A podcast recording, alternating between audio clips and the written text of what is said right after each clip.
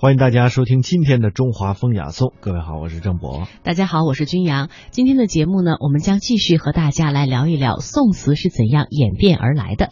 在北宋的中期，随着经济的发展，城市人口日益集中，再加上北宋词人懂得音律的人数啊更多，不仅自己能呃谱曲，而且呢尤其擅长作词，因此因此呢词应该说是在这一时期大盛起来。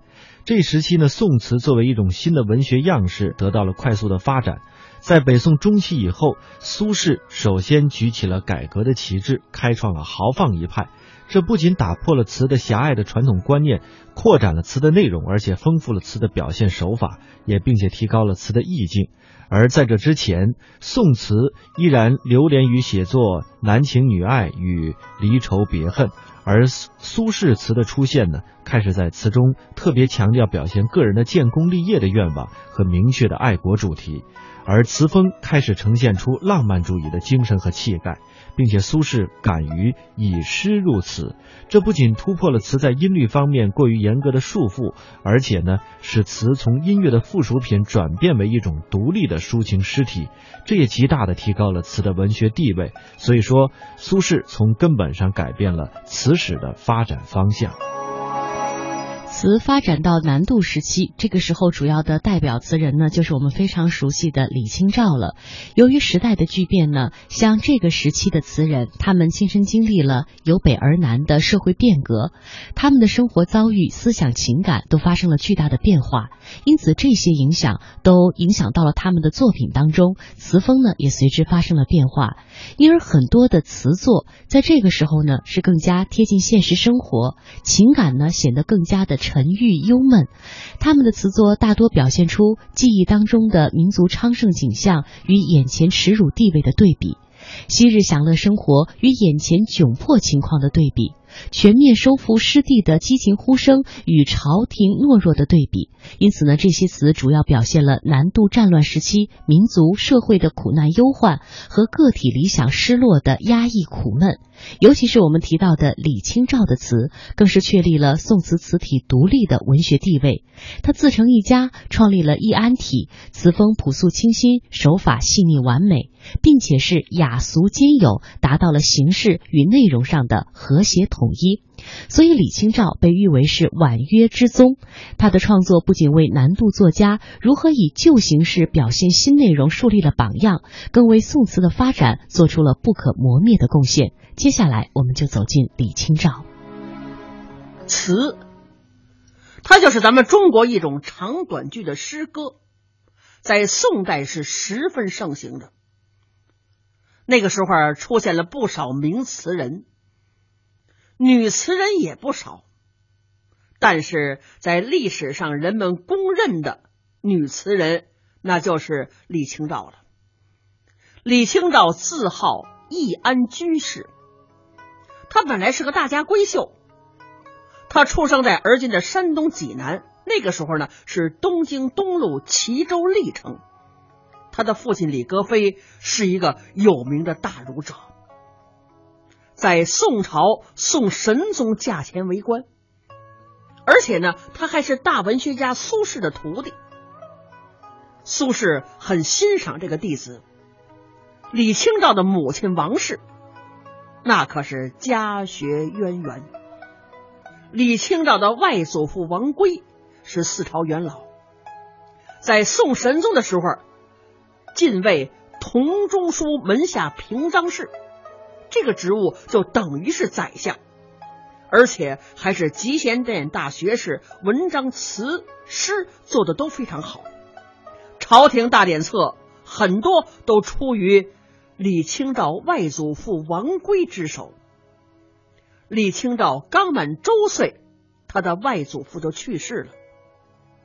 虽然说他外祖父去世了，由于他母亲在家中熏陶特别好，也就传给了李清照。李清照少年时期受到了完善的家教和诗教，博览群书。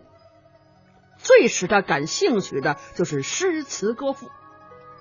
他学的深，而且学的活。他不迷信名人。他说了，名人有缺点，有优点。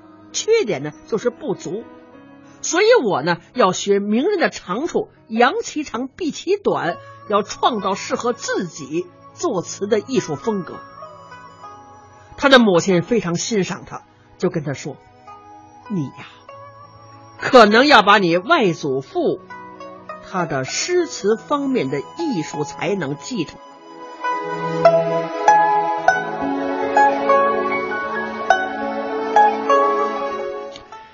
词到了南宋的前期，开始出现了空前的繁荣局面。这一时期呢，词坛更是大家辈出，名作纷呈。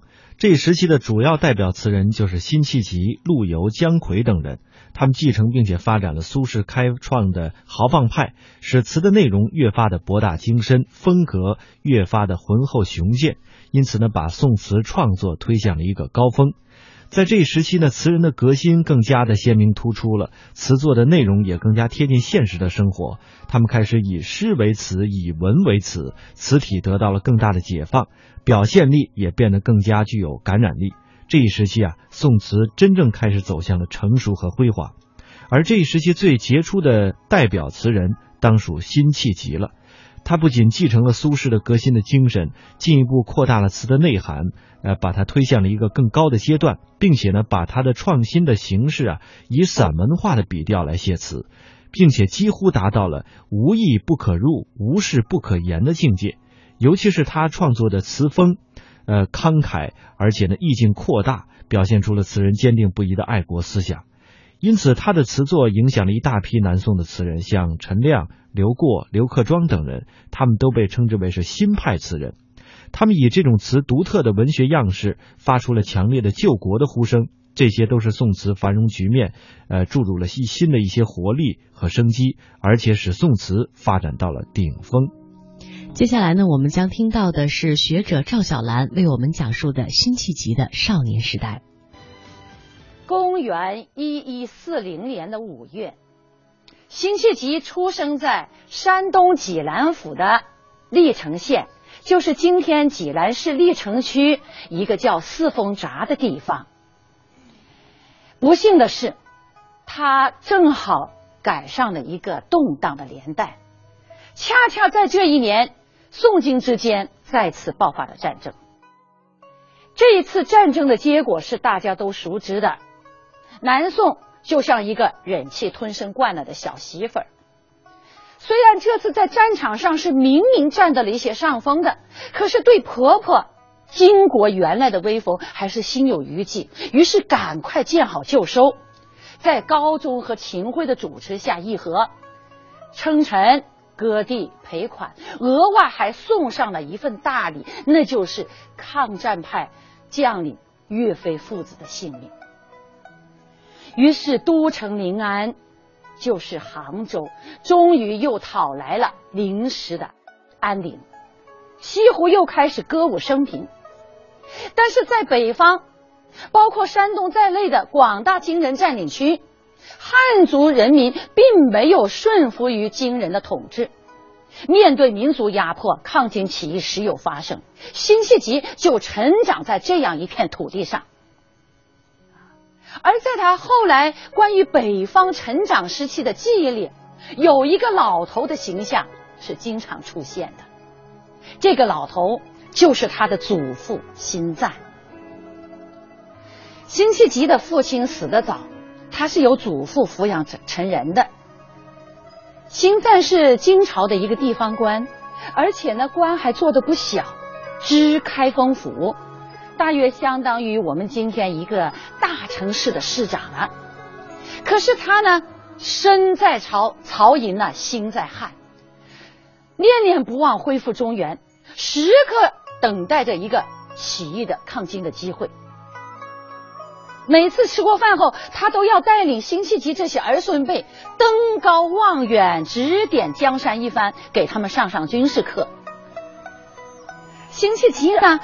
对祖父所讲的这些兵法韬略呀，非常感兴趣。他也因此读了《孙子兵法》呀等一些兵书，所以这种场合一出现，往往就是他表现的机会来了。